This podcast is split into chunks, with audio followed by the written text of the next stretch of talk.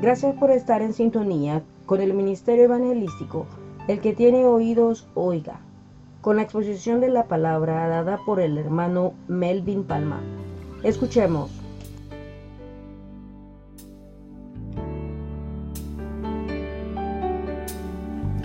Como decía, le damos gracias al Señor, ¿verdad?, por estar aquí en estas ondas radiales.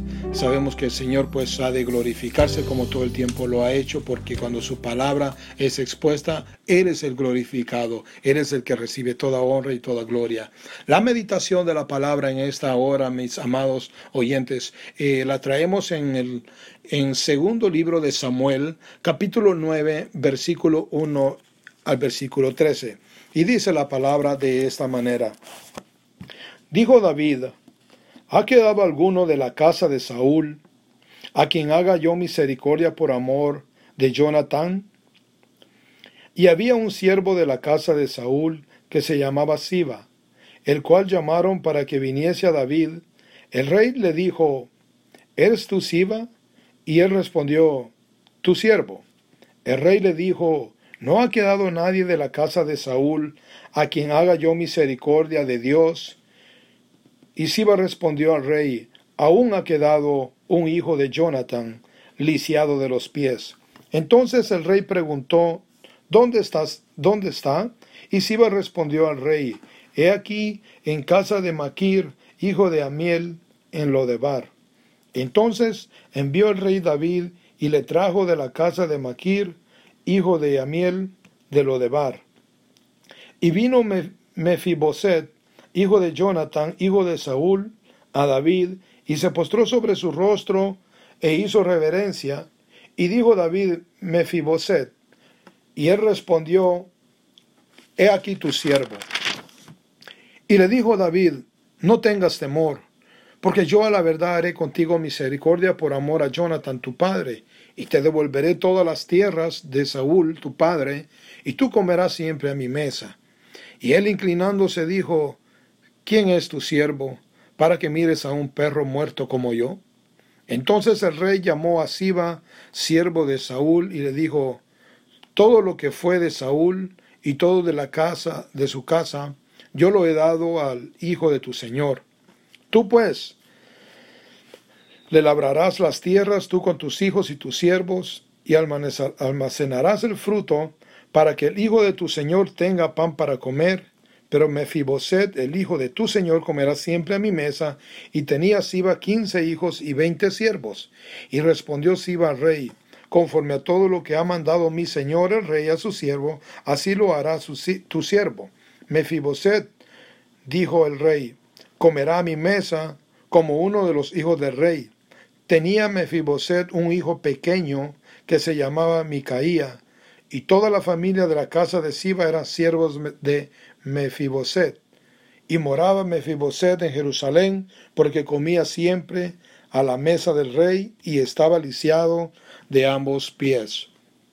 En esta tarde, verdad, basado a esta escritura, yo quisiera meditar en el, bajo el tema, ¿verdad? le he dado el título a esta enseñanza una historia de gracia, una historia de gracia, ¿verdad? Y el tema sería, ¿no? La gracia. Eso sería entonces una historia de gracia. Nos damos cuenta que lo que acontecía aquí, en esta historia bíblica, nos damos cuenta lo que estaba aconteciendo. Eh, había muerto Saúl por la invasión de la invasión de de los filisteos y había muerto en esa batalla también los hijos de Saúl. Y Jonathan entre ellos, el mejor amigo de, de, David, había muerto también. Este, haciendo un poquito, ¿verdad?, de memoria del pasado y la amistad y benevolencia de Jonathan hacia David, nos damos cuenta que esto provocó en el corazón del rey David actuar de la manera que, que él actuó.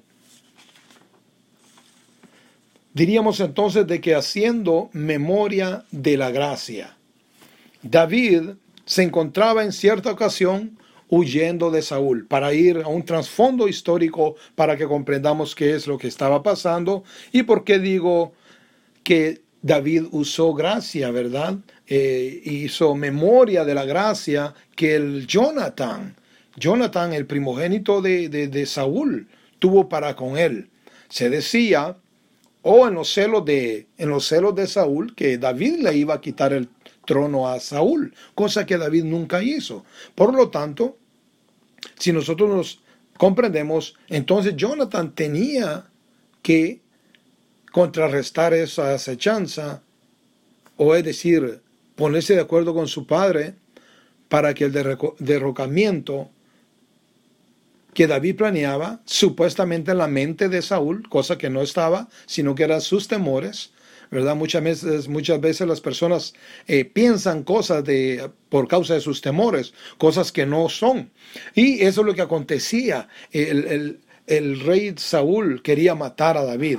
Y, pero, pero Jonathan Jonathan, su amigo, lo, lo, protegió. Lo vamos a ver en, en 1 Samuel capítulo 20, 42, ocurrió esto, según la escritura. Y Jonathan dijo a David, vete en paz, porque ambos hemos jurado por el nombre de Jehová, diciendo, Jehová esté entre tú y yo, y entre tu descendencia y mi descendencia para siempre. Y él se levantó y se fue, y Jonathan entró en la ciudad. Entonces había acontecido de que Saúl, ¿verdad? Tenía planes para matar a David, y Jonathan se enteró y de una manera, ¿verdad? Oculta, se lo hizo saber a David. Le dijo, vete, estos son los planes de mi padre. Pero hicieron un juramento. Aquellos, aquellos hombres quedaron ligados en su corazón, en su alma, de una amistad bien grande. Y vemos el pacto que se hizo. El pacto que se hizo dice, y juró por el nombre de Jehová diciendo, Jehová esté entre tú y yo, entre tu descendencia y mi descendencia.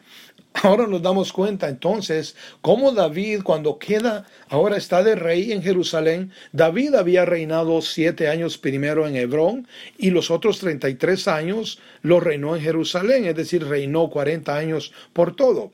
Estando en Jerusalén, entonces, él lo primero que hace es acerca, ¿verdad? Tener cuidado acerca de su amigo Jonathan y pregunta si ha quedado alguien de la casa de Saúl, ¿verdad? Que haga misericordia a él. Y él es bien claro, el rey David es bien claro al decir por qué razón, por qué razón él quiere hacer misericordia. Y dice, a quien haga yo misericordia por amor de, de, de Jonatán. Nos damos cuenta entonces de que lo que Jonatán hizo, no lo vio Jonatán en sí, porque él murió, pero su hijo estaba cosechando lo bueno que Jonatán había hecho. La escritura, si nosotros nos vamos a la escritura, en el libro de Gálatas, en el libro de Gálatas capítulo 6, versículo 7 dice estas palabras, no os engañéis, Dios no puede ser burlado, pues todo lo que el hombre sembrare, eso también segará o vemos, hay una ley, una ley donde nosotros, los que hemos cultivado y los que cultivan, y aunque no lo hagamos, pero sabemos por razones lógicas de que el que siembra maíz, pues no, le va, no va a obtener frijol. El que siembra frijol no va a obtener, ¿verdad? Papas, de ninguna manera. Cada, cada semilla siembra, sembrada da su fruto de acuerdo a la semilla. Así lo estableció el Señor. Ahora bien, también hay otro tipo de semillas. Nuestras actitudes, nuestras acciones vienen a ser semillas en esta vida, donde las plantamos y a su tiempo dan también su fruto. La palabra de Dios dice en Gálatas 7, no os engañéis, Dios no puede ser burlado. Todo que el hombre sembrare, eso también segará. Entonces nos damos cuenta de que David está preguntando por, la, por alguien, algún sobreviviente de la casa de Saúl, a quien él pueda hacer misericordia por amor de Jonathan. Qué lindo eso, ¿verdad? Y ¿Qué nos dice esto también? Mis amados, que nosotros tenemos que observar todo lo que hacemos, grande o pequeño, todo lo que hacemos. Nada va a quedar sin su premio. Nada, va a haber una consecuencia, ¿verdad?, de lo que nosotros hagamos. Si nosotros estamos, por así decirlo, trabajando en la obra del Señor, la palabra nos enseña bien en el libro de Corintios, también nos enseña la palabra de que nosotros o los creyentes somos, ¿verdad?, eh, premiados, que esta, que esta obra en el Señor no es en vano no es en vano, al contrario, ¿verdad? Hay premios. En 1 Corintios capítulo 15, 58 dice, así que, hermanos míos, amados, estad firmes y constantes, creciendo en la obra del Señor, siempre, sabiendo que todo vuestro trabajo en el Señor no es en vano. Alabado sea su nombre. Jonathan dijo, este es el pacto. Jehová está entre nosotros, David, y va a estar entre tú y yo, entre tu descendencia, mi descendencia. Así que ahorita lo vemos. Cuando nosotros decimos algo, cuando nosotros tengamos cuidado con lo que decimos, cuando hacemos algo, tenemos que tener cuidado, observar, analizar qué hacemos y qué decimos, porque Dios, Dios está presente en, nuestras vidas. De Dios nada se puede ocultar. Así que nosotros tenemos que tener mucho cuidado con lo que hacemos. Pero el Jonathan, el descendiente de Saúl el rey, hizo pacto con David y puso a Dios por testigo. Así que ahora vemos lo que está haciendo el rey David. Ahí hubo un pacto entonces, hubo un pacto bien hermoso. Y este hombre contestó, ¿verdad? Siba le contestó que sí había quedado, que sí había quedado un hombre, que había quedado un hombre el cual se llamaba Mefiboset. Este hombre, dice la escritura como hemos leído, que estaba lisiado de los dos pies. Este hombre estaba en Lodebar. Lodebar es un lugar por lo que se sabe que es un lugar no deseado, un lugar seco, un lugar sin pastos. Este, en este lugar era donde vivía el hijo de Jonathan, un lugar donde nadie quería estar. Lo de Bar en este caso fue un lugar donde el hijo de Jonathan llegó involuntariamente. Él no buscó ese lugar. ¿verdad? Él no buscó cuando iban, cuando fue la masacre, la invasión de los filisteos sobre Israel. No es que Dios haya descuidado a Israel, sino que la desobediencia de Saúl llevó a ese caos a toda la nación.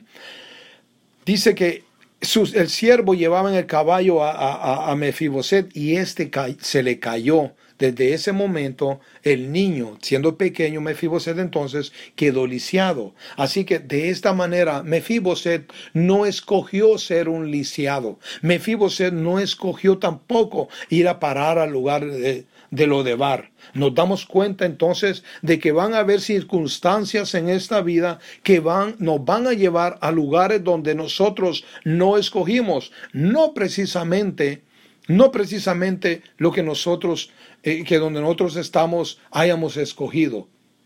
De ninguna manera, ¿verdad? Él no hizo nada para llegar a ese lugar. Pero aún con todo, estaba llegando su hora. Su padre había hecho algo con el rey David y él estaba a punto, ¿verdad?, de, de recibir de aquella cosecha buena de la cual su padre había sembrado. Este lugar de lo de Bar, mis hermanos, nadie quería estar ahí. Así que podríamos decir de que vamos a viajar, ¿verdad? Viajando por gracia a tierra no deseada. Muchas veces los creyentes también vamos a viajar a lugares no deseados. Vamos a viajar a lugares donde posiblemente no nos sintamos bien, no nos sintamos cómodos, pero tenemos que ir. En esos lugares en lugares donde no hay pasto, es necesario que alguien vaya en este viaje, en esta historia de gracia, se ve cómo David manda llamar a este hombre que está en Lodebar. Este hombre no puede venir por sí solo. Este hombre está lisiado. Este hombre necesita ayuda. Alguien posiblemente que tú conoces o tú que estás escuchando, posiblemente espiritualmente te encuentres lisiado Nosotros ya estamos en Cristo y gloria a Dios por ello. Por lo tanto, nosotros calzamos el calzado del Evangelio de la paz. Pero Tú, que aún no has venido a Cristo, tú no tienes ese calzado. Por lo tanto, no sabes a dónde tus pies se dirigen. Tus pies se dirigen a lugares como lo de Bar. Tú estás en lo de Bar. Esa es una ciudad donde tú vives, un lugar seco donde no hay pastos. Pero los que estamos, ¿verdad?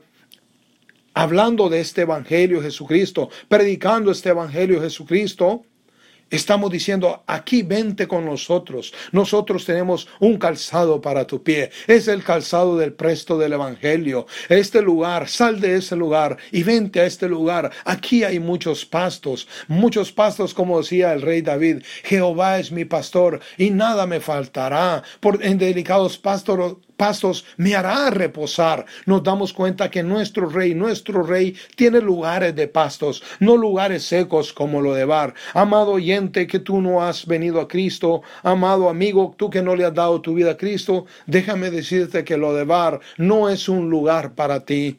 Ese lugar seco no es lugar para ti. Nuestro Señor tiene lugares de pastos. Él quiere llevarte a este lugar, lugares de pastos, y sacarte de ese lugar de muerte, sacarte de ese lugar de miseria, donde no hay pastos, donde todo es sequedades, donde todo es, es ruina. Así que hay que viajar a este lugar no deseado. ¿Por qué? Porque hay alguien que necesita ayuda. Entonces el rey David envía, envía por este hombre, envía por este hombre Mefiboset para que lo fueran a traer. Así que lo de Bar es un lugar que está lejos de la gracia, un lugar de dolor. Veamos por qué es un lugar de dolor. ¿Por qué es un lugar de dolor? Dice, e inclinándose dijo, ¿quién es tu siervo para que mires a un perro muerto como yo? Nos damos cuenta cómo se encuentra el rey David, el, Mefiboset ¿Cómo se encuentra su autoestima? Él venía de una casa real, de una familia real. Él venía del palacio y ahora estaba en un lugar desierto. Él estaba en todas las comodidades y las servidumbres que hay en un palacio. Y ahora estaba en un lugar de dolor. Estaba sano cuando salió de la casa real y ahora está lisiado. Vivía en riquezas y ahora está en pobreza vivía muy cómodo y ahora lo vemos de qué manera. Posiblemente vivía alegre teniendo a su padre, claro que sí, no es cosa de dudarlo. Y ahora vemos que incluso la autoestima de, de este hombre, la autoestima de este hombre, Mefiboset, estaba dañada. Veamos lo que él dijo, para que mires a un perro muerto como yo.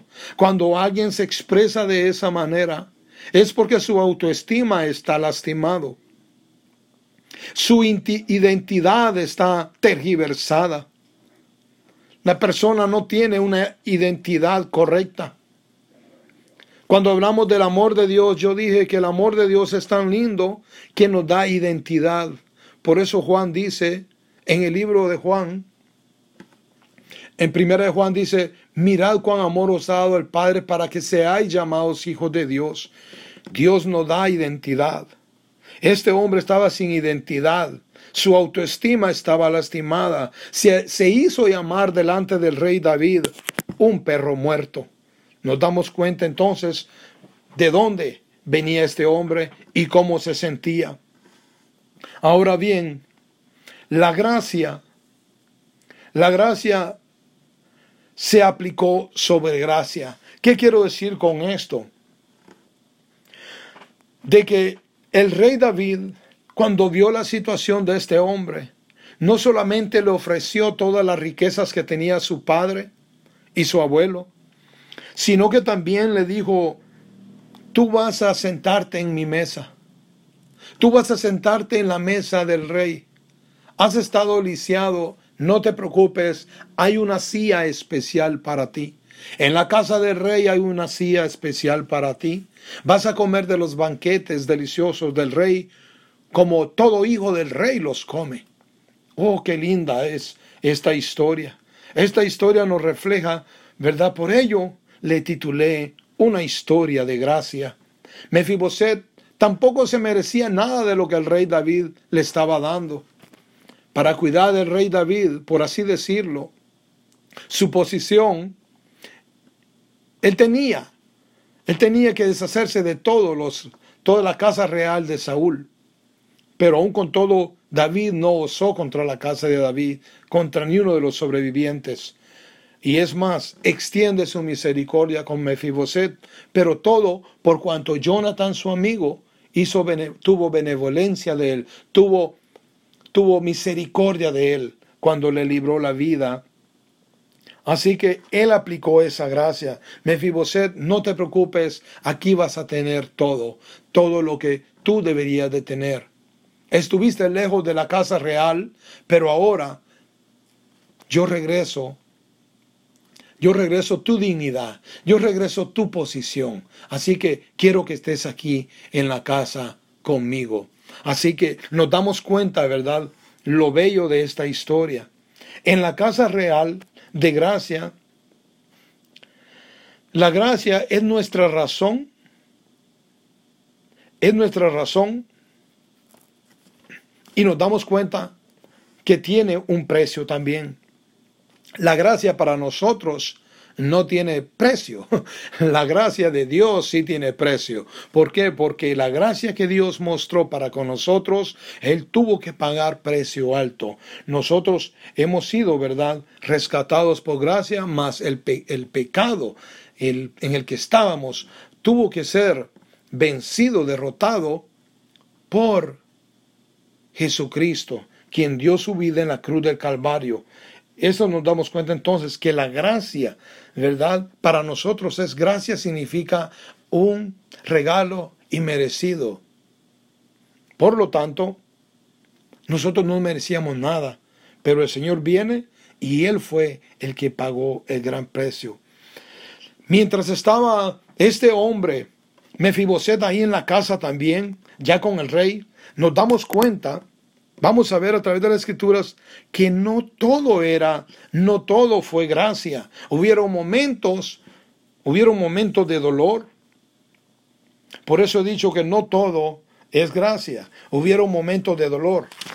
En, la, en esta historia, si nosotros seguimos leyendo, o mi amado, si quieres seguir leyendo, ahí después de 2 Samuel 9, donde tuvimos la lectura, te darás cuenta que Absalón, el hijo del rey David, se levantó contra su propio padre para querer quitarle, ¿verdad? Quitarle la posición que tenía de rey.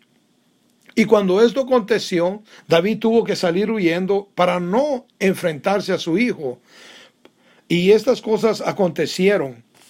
En el capítulo en 2 Samuel, capítulo 16, versículo 1 y 4 dice esto: Cuando David pasó un poco más allá de la cumbre del monte, he aquí Siba, el criado de Mefiboset, que salía a recibirle con un par de asnos enalbardados y sobre ellos doscientos panes, cien racimos de pasas, cien panes de higos secos y un cuerno de vino y un cuero de vino y dijo el rey a Siba, ¿qué es esto? Y Siba respondió, los asnos son para que para que monte la familia del rey, los panes para, y las pasas para que coman, los criados y el vino para que beban, los que se cansen en el desierto. Y el rey, y dijo el rey, ¿dónde está el hijo de tu señor? refiriéndose a Fiboset. Y Siba respondió al rey, He aquí que él ha quedado en Jerusalén porque ha dicho, hoy me devolverá la casa de Israel el reino de mi padre. Entonces el rey dijo a Siba, he aquí sea tuyo todo lo que tiene Mefiboset. Y respondió Siba, inclinándose, rey mío, rey señor mío, haya yo gracia delante de ti. Nos damos cuenta que este hombre conspiró contra su amo Mefiboset a sus espaldas habló mal, lo acusó. Nosotros en esta gracia también, si nosotros aplicamos todo este mensaje a nosotros, nosotros tenemos un acusador. Nuestro hermano Job tuvo un acusador. Cuando estaban presentándose los hijos de Dios delante del Dios Padre, Dios preguntó al ver a Satanás, ¿qué han dado, qué, qué, qué, cómo has estado, qué has estado haciendo, por así decirlo? Y él dice, anduve rodeando, merodeando la tierra. Y ahí acusa a Job. Nos damos cuenta que tenemos un, un acusador constante. Mefiboset no fue la excepción. Ahí estaba ese hombre que era su siervo, lo estaba acusando delante del rey David. Y el rey David hizo eso, ¿verdad? Le dio sus posiciones a él. Ahora también, ahora también hay abogado. Aunque este hombre fue acusado a sus espaldas, vamos a observar en el capítulo 9, siempre en 2 Samuel, capítulo 19, 27, voy a leer 28 y 27, dice así, el 26, y él respondió, y él respondió, Señor mío, mi siervo me engañó, pues tu siervo había dicho, en albarda, en, albárdame un asno, y montaré en él, e iré al rey, porque tu siervo es cojo. Pero él ha calumniado a tu siervo delante de mi señor el rey, mas mi señor el rey es como un ángel de Dios.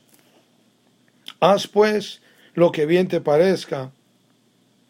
Porque toda la casa de mi padre era digna de muerte delante de mi señor, el rey, y tú pusiste a tus siervos entre los convidados a tu mesa. Entonces nos damos cuenta, Mefiboset, Mefiboset exponiendo su casa, su causa delante del rey. Este hombre Siba habló a, a, mis espadas y te dijo esto y esto, oh rey, pero tal cosa no es así, porque tú has sido un ángel de Dios para mí. Mereciendo yo muerte, me sentaste en la mesa de tus siervos, en la mesa de tus hijos. Así que haz como te parezca. Así que nos damos cuenta de que no todo en esta, en esta gracia va a ser color de rosa. No, andemos, no andamos, ¿verdad? Y es bueno, hermanos, no andar prometiéndole a nadie que todo es color de rosa. Van a haber momentos duros ¿verdad? Cuando estemos en el Evangelio, estando en el Evangelio, van a haber momentos duros, pero ¿qué va? Si fuera del Evangelio, tenemos momentos duros. ¿Cuál es la diferencia? Los más beneficiados somos nosotros que tenemos a Cristo, porque tenemos la consolación de la palabra, tenemos al consolador que es el Espíritu Santo, que están de nuestro lado para consolarnos, para fortalecernos. ¿De qué sirve tener aflicciones en el mundo y sin Cristo? Nosotros también tenemos las mismas aflicciones. Los que no han venido a Cristo tienen que comer, nosotros también tenemos que vestirnos, tenemos que tener un techo, todas las mismas cosas, nada cambia. Las, las necesidades son las mismas. Pero no hay nada mejor como que presentemos esas necesidades delante de nuestro Dios y que le digamos, Señor, aquí estoy, necesitando de ti, Señor, necesitando de ti, Señor. Dame paciencia mientras la promesa llega, Señor. Tú has prometido ese pan, Señor, diario. Y yo sé, Señor, que tú lo vas a dar a su tiempo. Y te bendigo y te alabo, Señor. No lo veo, pero ya está. Ahora bien, el que está sin Cristo solo se está lamentando y lamentando y hundiéndose en el dolor, hundiéndose en la incertidumbre. Pero nosotros tenemos a Cristo. Así que no hay diferencia humanamente. Vamos a atravesar situaciones adversas. Vamos a ser acusados también. Así que, pues siendo acusados y siendo hijos de Dios, ¿qué importa? Pero siendo acusados y, si no hay quien nos defienda, pero nosotros tenemos abogado para con Dios, quien es Jesucristo el justo. Así que nos, nos damos, le damos gracias al Señor por ello también. Así que la petición, la petición de este hombre, una petición de gracia. En el capítulo 21, en el capítulo 21, 7, acontecía algo. Nos damos cuenta cómo la gracia del rey David sobreabundó sobre Mefiboset. ¿Por qué digo sobreabundó? Uno, porque él hizo misericordia por Jonathan a alguien de la descendencia de David, de, de, de Saúl. Una. Y este resultó ser Mefiboset. El otro que le dio todas, le salvó la vida, le dio las riquezas de su abuelo, de su padre, le dio siervos, una familia completa con siervos y sus, eh, y sus esclavos, solo para que sirvieran a él.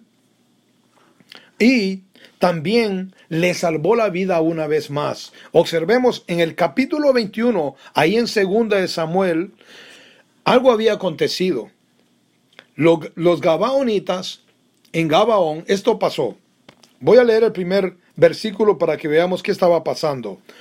Hubo hambre en los días de David por tres años consecutivos, y David consultó a Jehová, y Jehová le dijo, es por causa de Saúl y por aquella casa de sangre, por cuanto mató a los Gabaonitas. Saúl mató por querer matar a esta gente, y nos damos cuenta, Dios sabe lo que pasa, y nos damos cuenta, nadie, pero nadie puede detener el alimento en un lugar, en un pueblo, en una ciudad, en una nación y en el mundo si no es Dios, porque Él tiene poder para derramar lluvia y que haya alimento.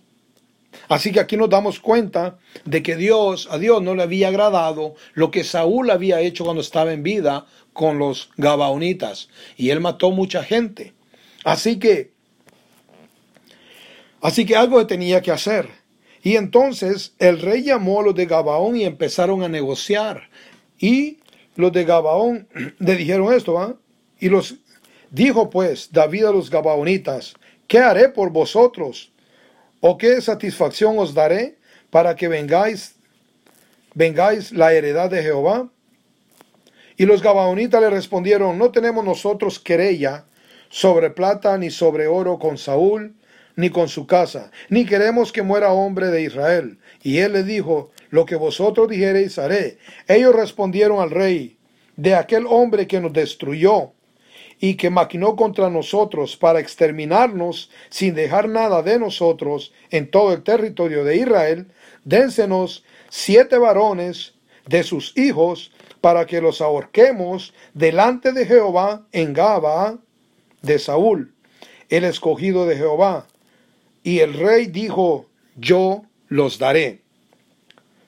Pero en el 21.7 dice esto, y perdonó el rey a Mefiboset, hijo de Jonatán, hijo de Saúl, por juramento de Jehová que hubo entre ellos, entre David y Jonatán, hijo de Saúl. Alabado sea su nombre. Nos damos cuenta, ¿verdad? Que aquello que sembró Jonathan, aquella misericordia que Jonathan tuvo sobre David, una vez más estaba respaldando a su descendencia. Nosotros tenemos que tener cuidado en lo que hacemos, de la manera que actuamos. Tu descendencia está en juego. Cuando tú haces maldad, tu descendencia va a recibir maldad. Yo he escuchado, y yo sé que no soy el único, oh, ¿qué le pasó al nene? Tan bueno que era, tan jovencito. Pero veamos sus padres. Veamos qué han hecho sus padres, por qué lugares, por qué caminos han conducido a sus hijos. Si maldad le enseñamos a nuestros hijos, es que de seguro que maldad van a hacer. Por lo tanto, no os engañéis. Dios no puede ser burlado. Lo que el hombre eh, cosecha, eh, segare, eso también, lo que el hombre sembrare, eso también segará, eso cosechará.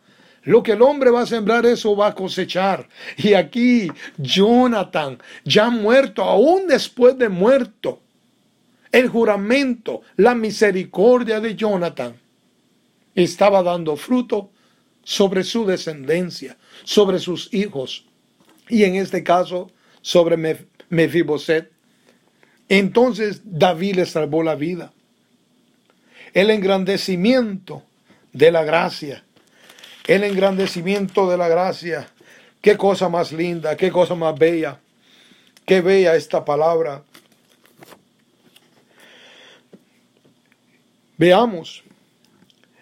En 2 Samuel capítulo 19 versículo 30 dice, y Mefiboset digo al rey, deja que él las tome todas, pues que mi señor el rey ha vuelto en paz a su casa. A Mefiboset no le importaba oro ni plata. Cuando este hombre Siba habló mal de él, él le dijo, a mí no me importa lo que tú le hayas dado a Siba. Que le quede todo si es posible. Pero que tú hayas vuelto, oh rey, en paz, es mi satisfacción. Nos damos cuenta también de que Mefiboset fue un hombre agradecido. Un hombre agradecido, David presentó un mundo de gracia sobre la vida de Mefiboset. Pero Mefiboset también le correspondió y le dijo, oh rey, que has vuelto en bien, que has vuelto en paz. Nosotros, mis hermanos, amado oyente, nosotros los creyentes, también hemos recibido todo por gracia. Según, según escribía el apóstol Pablo, aplicando esta palabra a nuestras vidas, aplicando esta palabra a la vida de cada oyente. Esto de la salvación es un regalo por gracia. Es algo que Dios nos ha dado sin nosotros merecerlo. Para nosotros es por gracia, como decía, pero la muerte de Jesucristo costó mucho.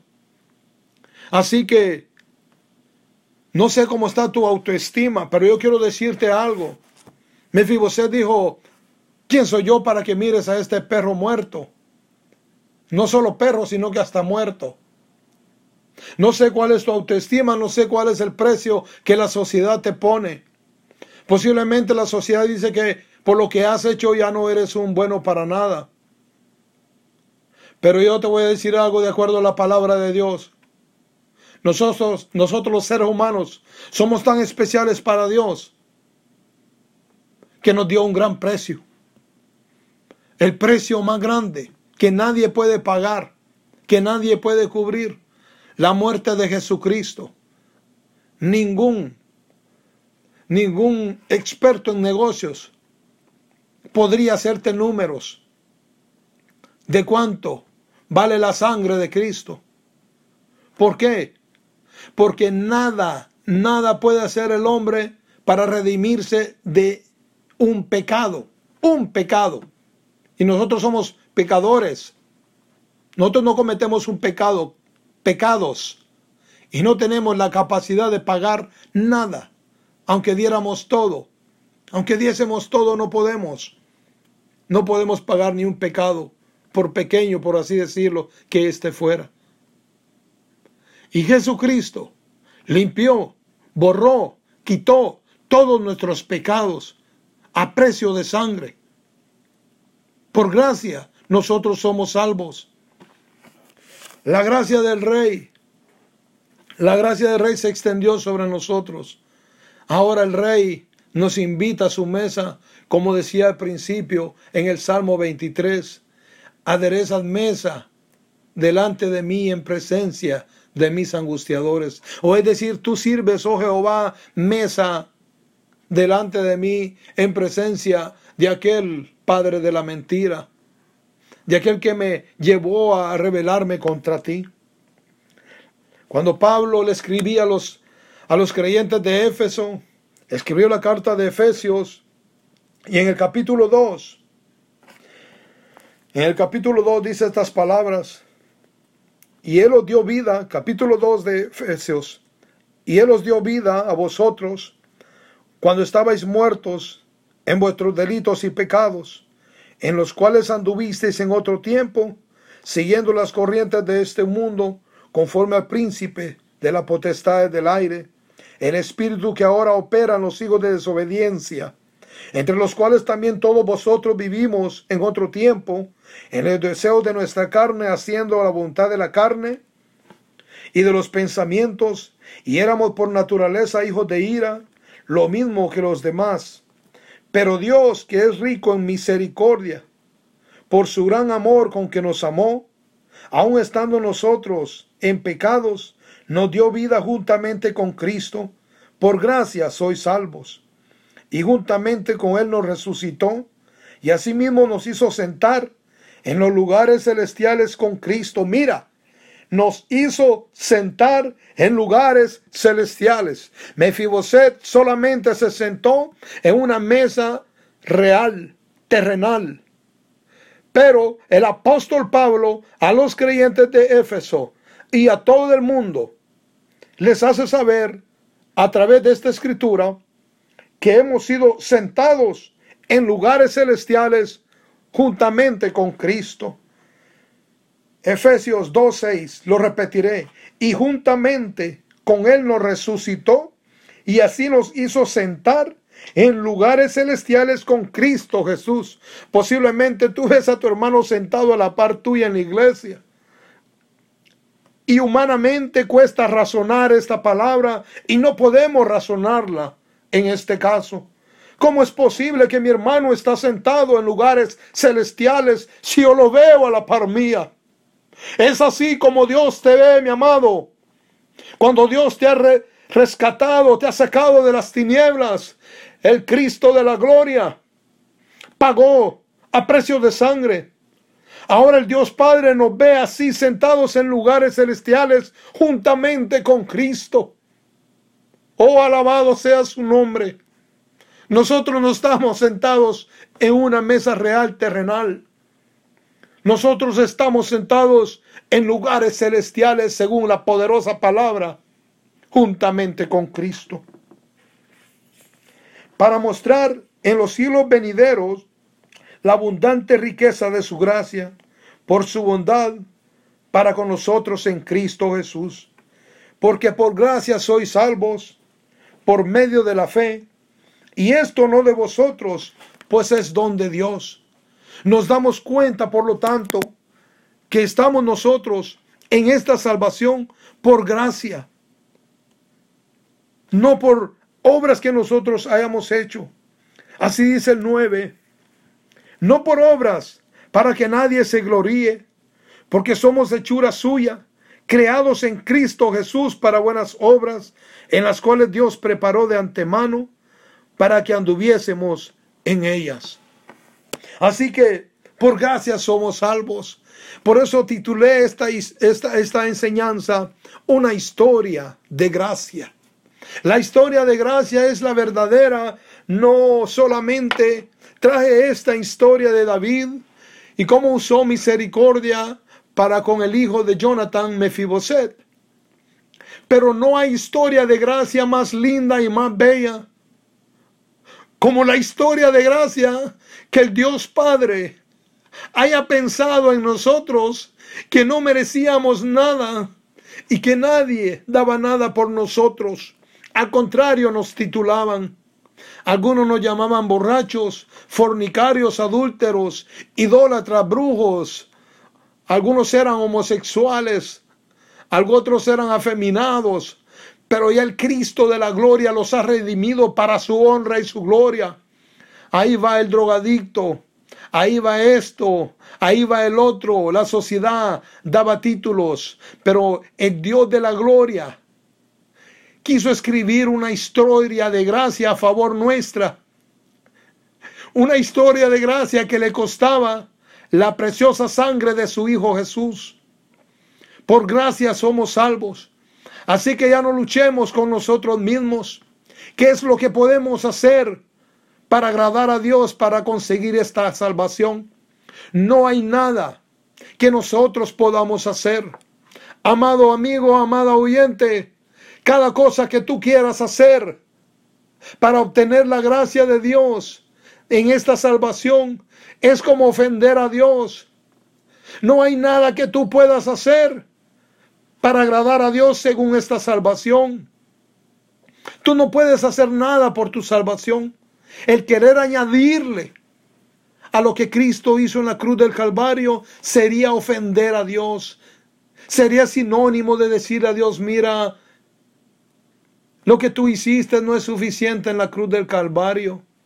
La sangre que Jesús derramó no es suficiente. No, no cometamos ese error. No hay nada que podamos hacer.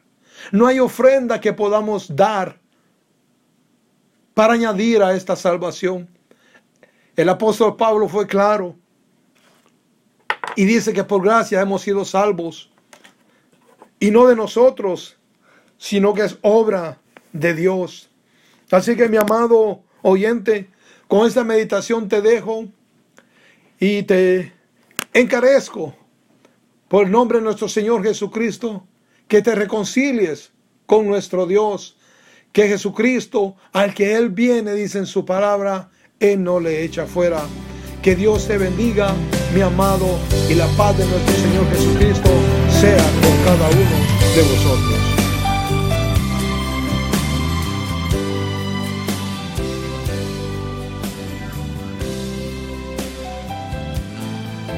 Gracias por permanecer con nosotros, invitándole a sintonizarse nuevamente con el Ministerio Evangelístico, el que tiene oídos, oiga.